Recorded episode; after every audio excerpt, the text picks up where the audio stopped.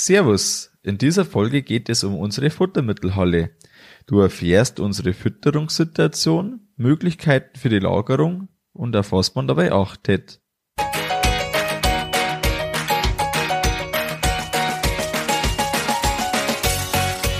Herzlich willkommen beim Kuhstall Bau und Umbau Podcast. Hier bekommst du viele nützliche Ideen und Tipps für deinen optimalen Stall mit Blick auf das Wohl von Mensch und Tier. Schön, dass du da bist. Ich bin Gusti Spötzl und ich unterstütze Milchkuhhalter, die richtigen Entscheidungen für ihren Stallbau oder Umbau zu treffen und eine für sich optimale Lösung zu finden, ohne jemals schon einen Stall geplant und gebaut haben zu müssen. Hallo in der heutigen Folge. Heute geht's um die Futtermittelhalle. Manchmal habe ich das Thema schon ein bisschen angesprochen und in der Folge geht es jetzt erst über die eigene Situation, dann um Möglichkeiten, wie du vielleicht auch bei dir selber was umsetzen kannst und was man dabei beachten sollte. Bisher war bei uns immer das Problem, dass trockene Futtermittel in der Fahrsilonähe einfach keinen Platz gefunden haben. Die sind da immer ja eigentlich zu weit weg von dem wirklichen Geschehen. Da hat man einfach keinen Platz, da haben wir keinen Unterstand. Und bei uns am Hof sind einfach äh, ja ungefähr zehn Höhenmeter Unterschied und deshalb ist es einfach sehr unpraktisch, wenn man da immer hoch und runter muss. Für mich ist es wichtig und wenn du mich kennst, dann weißt du das auch, dass wir runde Arbeitsabläufe haben. Und in der Fütterung da ist bisher so ein richtig runder Arbeitsablauf, wie ich mir den vorstelle, der ist bis jetzt noch nicht so gegeben. Da muss man zu oft ähm, vom Radlader wieder zum Mischwagen und wieder hoch und wieder runter und das ist einfach ein bisschen ein Hin und Her, ohne dass wirklich man sagen kann, ähm, einmal da rundum und fertig ist man. Aber wie schafft man jetzt da eine praktikable Umsetzung? Wie ist das jetzt für mich zu machen? Da, es, da haben jetzt einfach ein paar Schwierigkeiten da. Der Mischwagen, den wir jetzt aktuell haben, der ist zu klein. Und wenn wir jetzt einen neuen Mischwagen hätten, den Schlepper, den wir jetzt haben, der passt da nicht mehr. Aber jetzt müssen wir zweimal mischen und das ist auf Dauer für mich keine Lösung, weil das einfach ein Zeitfresser ist.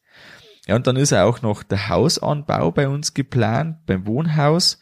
Und da ist eigentlich für so eine Halle oder da irgendwas zu bauen, ist eigentlich nicht so die richtige Zeit.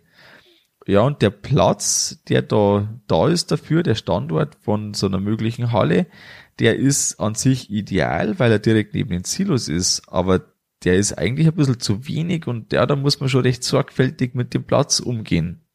Aber dann habe ich mir ähm, mal einen Plan gezeichnet und das Ganze durchdacht. Da kommen dann einfach die ein oder anderen Überlegungen und ja, bei am Schulspätzl war ich, da habe ich dann also was anschauen dürfen, wie Getreidelagerung im Großformat funktioniert. Und dann äh, mit den Ideen ist das dann so langsam gewachsen und irgendwann habe ich dann gesagt, okay, jetzt machen wir einen Eingabeplan, lassen wir uns da was zeichnen vom Zimmer in unserem Fall jetzt da. Und dann haben wir den auch genehmigen lassen und dann haben wir gemerkt, dass vom Haus der Anbau doch noch länger dauert und einen Mischwagen haben wir auch gekauft, so dass das auch von der Seite her besser passt. Ja, und jetzt haben wir sogar mit dem Bau der Halle schon begonnen. Der Umbau von den Abkalbeboxen, die wir letzten Winter gemacht haben, im alten Kuhstall, das ist eh schon lange her, da wird es dann schon mal wieder Zeit für eine neue Baustelle. Ja, und die genaueren Hintergründe jetzt zur Halle und die Möglichkeiten, die schauen wir uns jetzt an. Die eigene Situation ist jetzt bei uns so. Wir haben ja die Fahrsilos an einem Ort zwischen dem alten und neuen Kuhstall. Und die trockenen Futtermittel, wie schon gesagt, die sind oben und eigentlich zu weit weg. Dann ist es so, dass wir Stand jetzt aktuell keine Lagermöglichkeit haben für einen ganzen LKW mit Rapsschrot. Bei uns ist es so, dass wir aktuell alle ja, zwei Wochen oder je nachdem, wie halt von der Fütterung genau passt, von den Silagen, äh, bekommen wir da Fuhre Rapsschrot geblasen. Ähm, das ist so Mal- und Mischanlage einfach, die uns das bringt vom Lagerhaus weg. Und dann ist das gemahlen, das ist auf jeden Fall vorteilhaft, weil die Klumpen dann immer drin sind. Aber trotzdem ist er das äh, Kostenfaktor, weil der möchte natürlich da entlohnt werden dafür. Und im Lagerhaus, die müssen das erst einlagern. Also da ist einfach da schon mal ein Nachteil da. Dann haben wir zu wenig Lagermöglichkeit für gehäckseltes Stroh. Mir wäre äh, lieber, wenn wir da einfach äh, richtig äh, gute Möglichkeit haben, wo auch das dann stauben darf, wenn man da häckselt, da wo das egal ist, weil das ja richtig staubt. Und da ist auch so, dass aktuell einfach da keine so richtige Lagermöglichkeit da ist und das gehört dann äh, geschaffen. Und auch für Getreide und Körnermais, für äh, unsere Energie, für unseren Energieausgleich in der Ration, da haben wir auch zu wenig Lagerplatz und äh, das ist einfach so Thematik, das da insgesamt so zusammenkommt in unserem Fall. Ähm, den täglichen Arbeitsablauf beim Füttern ganz grob, da war das früher so, dass wir die trockenen Komponenten nach dem Füttern in den Mischwagen geworfen haben. Das war von der Strecke her da ganz gut. Aber die Dosierung, wenn man das täglich reinwirft, die ist ja doch, ja, schon in Ordnung, aber jetzt vielleicht nicht so genau, wie man das machen könnte. Und es hat täglich doch irgendwie 15 Minuten in Anspruch genommen. Jetzt machen wir aktuell wöchentlich einmal eine Vormischung mit unserem bestehenden Mischwagen. Da werfe ich alles rein, also Stroh, Kraftfutter, Mineralfutter, Melasse kommt da rein. Ähm, und das Ganze ist eben dann die Vormischung. Da sind alle trockenen Komponenten dann schon zusammengemischt. Und das, äh, ja, haben wir jetzt so einen, einen Platz, der nicht ganz ideal ist, aber der zumindest jetzt möglich ist, so übergangsweise. Äh, der hat auch hinten keine feste Wand. Das ist wirklich nur ein loser Haufen. Das ist nicht besonders praktisch, aber es funktioniert an sich. Ähm, genau, der Platz ist da irgendwo zwischen Jungviehstall und Kuhstall. Das ist äh, neben dem Standort vom Mischwagen, da wo der untertags platziert ist. Das geht schon, aber es ist wirklich nicht ganz ideal. Ja, und später, wenn die Halle gebaut ist, dann soll die Vormischung in einer Box der Futtermittelhalle sein. Der Mischwagen steht dann am Silo, die Vormischung mit zwei Schaufeln rein. Da geht's auch dann viel leichter, wenn man jetzt irgendwie vorher Gras-Silo noch auflösen möchte, dass man sagt, jetzt irgendwie fünf Minuten Solo mischen oder so. Ähm, sowas geht dann einfach viel leichter. Und äh, ja, momentan ist es eben so, dass wir ähm, noch besser werden können. So geht's wahrscheinlich den einen oder anderen. Ähm, wenn jetzt du dir denkst, ja, das, da hätten wir auch noch Potenzial, dann soll die Folge auf jeden Fall für dich einfach zum Nachdenken ein bisschen anregen. Ähm, vielleicht hast du ja die ein oder andere Idee, wo du sagst, ja, das könnte vielleicht was für mich sein. Genau, schauen wir uns doch jetzt die Möglichkeiten an, die es für uns jetzt so gegeben hat und oder gegeben hätte und die auch äh, ganz oft irgendwo dann einfach Möglichkeiten sind, wie man sowas umsetzen kann. Die einfachste Variante, die man so umsetzen kann, das ist, dass man irgendwo in Fahrsilo-Nähe einfach eine, ein Außensilo, zum Beispiel so ein GFK-Silo äh, irgendwie dran stellt, unten eine Schnecke dran, ähm, da ist dann mit der Fernbedienung zum Mischwagen und fertig. Das funktioniert im Grunde auf jeden Fall, aber was ist mit dem gehäckselten Stroh? Wenn du die, vielleicht schon den Podcast von der Denise Völker kennst, ähm, sonst kannst du schauen, kühegesundfüttern.de und da äh, ist das Thema Futterselektion immer wieder Thema in den Podcast-Folgen und du hast vor allem dann, wenn du dich mit dem Thema schon beschäftigt hast, zum Beispiel eben über diesen Podcast oder auch anderweitig, dann weißt du, dass äh, Selektion ein Thema ist und dass das nicht gut ist. Und mit gehäckseltem Stroh, vor allem wenn man dann, so wie wir jetzt bei den Trockenstehern, eine Mais-Strohmischung fährt, dann ist man doch da auf jeden Fall mit einem gehäckselten Stroh ganz klar im Vorteil. Und das muss wirklich extrem kurz gehäckselt sein, dass da wirklich dann das wirklich auch gut mitgefressen wird. Und auch wirklich zum Schluss auch dann so funktioniert, wie es funktionieren soll, dass die Kühe da äh, gut abkalben, dass da wenig äh, Probleme einfach um die Kalbung gibt und somit braucht man einen Platz für gehäckseltes Stroh. Und was ist mit der Vormischung, wenn man jetzt einfach sagt, man stellt nur irgendwo ein Silo hin?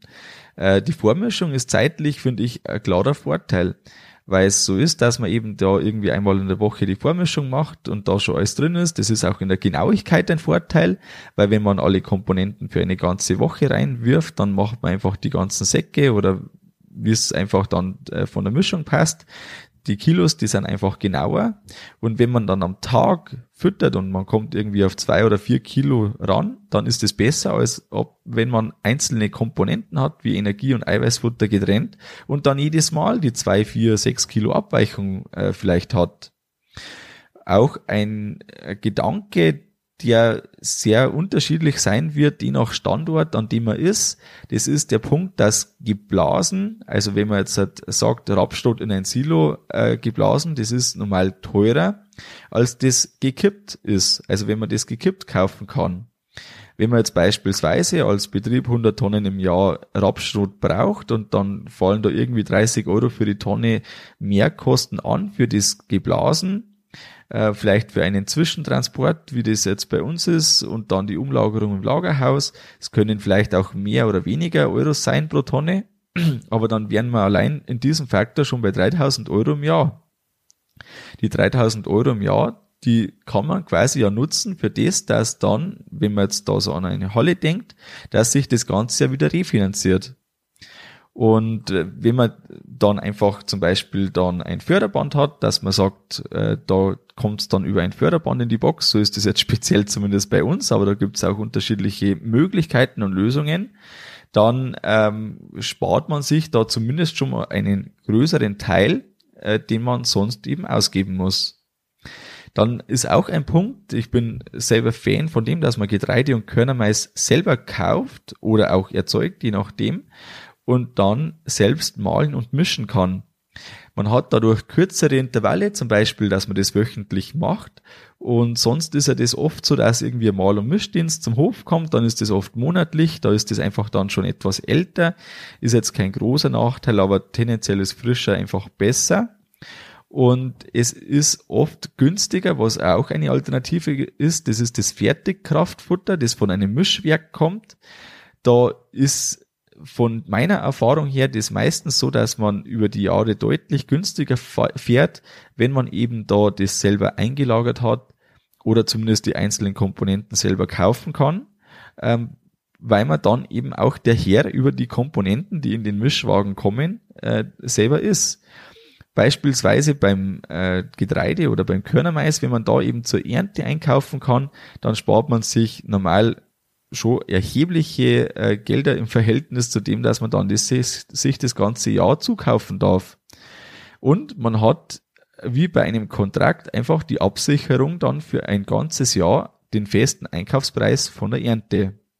Und über die letzten Jahre war es zumindest so, dass man sich doch deutlich ähm, ja, günstiger einkaufen konnte im Erntezeitraum, als das unterm Jahr der Fall ist.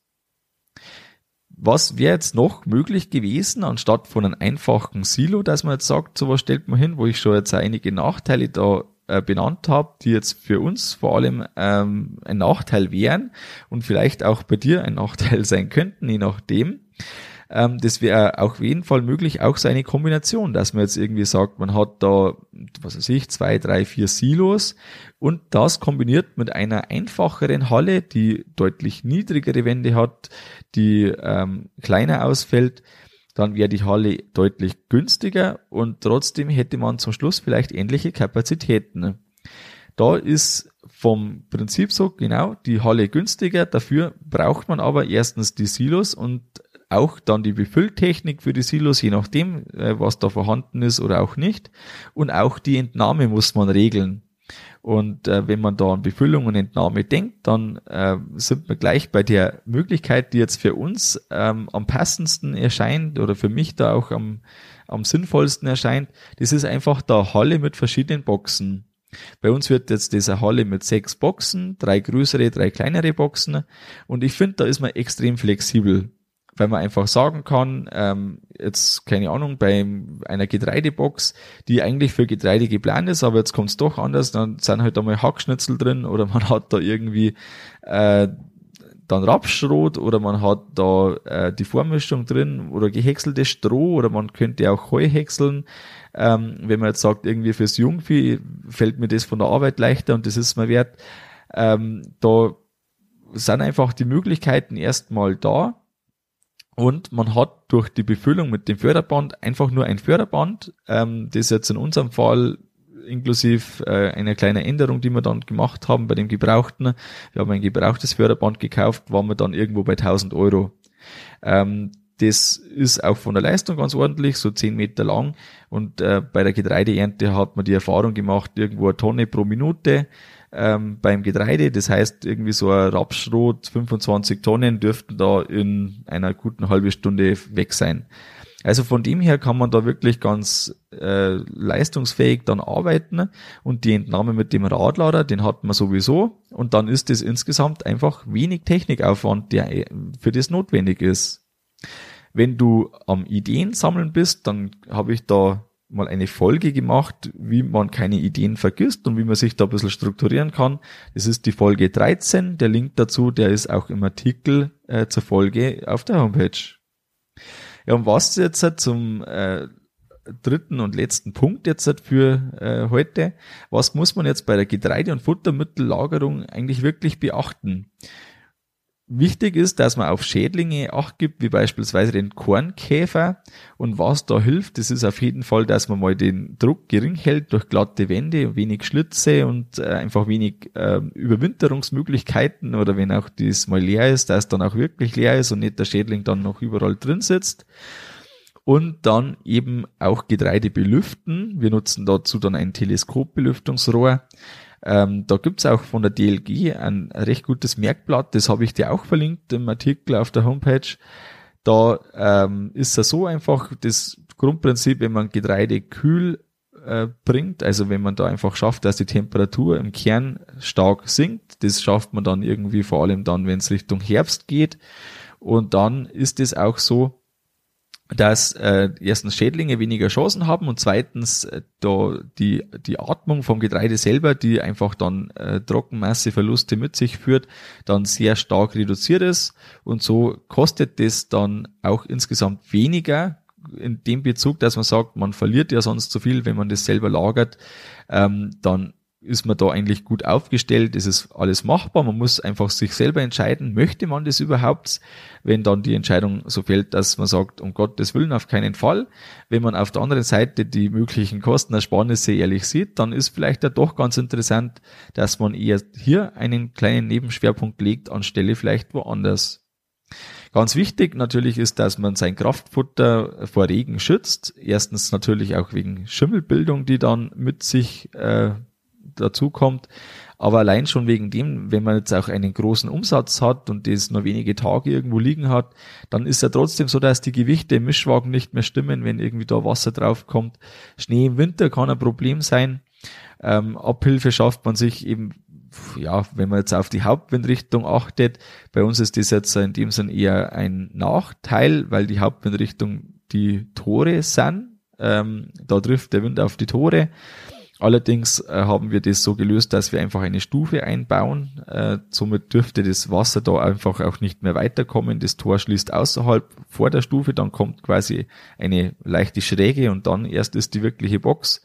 So haben wir jetzt wir das einfach gelöst. Ich hoffe, dass so funktioniert. Das werden wir sehen. Bei uns jetzt wird es standardtechnisch nicht anders gehen. Aber ein großes Vordach haben wir gebaut mit drei Meter Somit haben wir einerseits ein bisschen Unterstellplatz zusätzlich und andererseits ist jetzt ein, ein leichter schräger Regen ähm, sogar beim geöffneten Tor kein Problem. Aber so muss man sich einfach dann überlegen, wie man es macht. Ähm, Gedanken machen ist immer gut, vor, bevor man was baut. Und dann würde das schon funktionieren oder kann auf jeden Fall funktionieren. Der äh, Schutz vor Verunreinigungen ist ganz wichtig, dass man einfach, ähm, natürlich bringt man das nie vogelsicher, und Mäuse sicher sowas, aber zumindest kann man es probieren, dass man möglichst äh, den Ungeziefern das Leben schwer macht. Das schafft man zum Beispiel, äh, wenn Mäuse wenig Unterschlupfmöglichkeiten haben, wenig Möglichkeiten, wo sie sich wirklich zurückziehen können. Und äh, für sämtliche Vögel, dass man da einfach dann mit geschlossenen Toren, die so weit dicht machen, dass ein Vogel nicht mehr durchkommt, dann hat man schon mal viel erreicht. Und man erfüllt dann auch die Kriterien, die man auch erfüllen muss für eine Lagerung von Kraftfutter und Futtermitteln für Rinder. Kommen wir zum Fazit der heutigen Folge.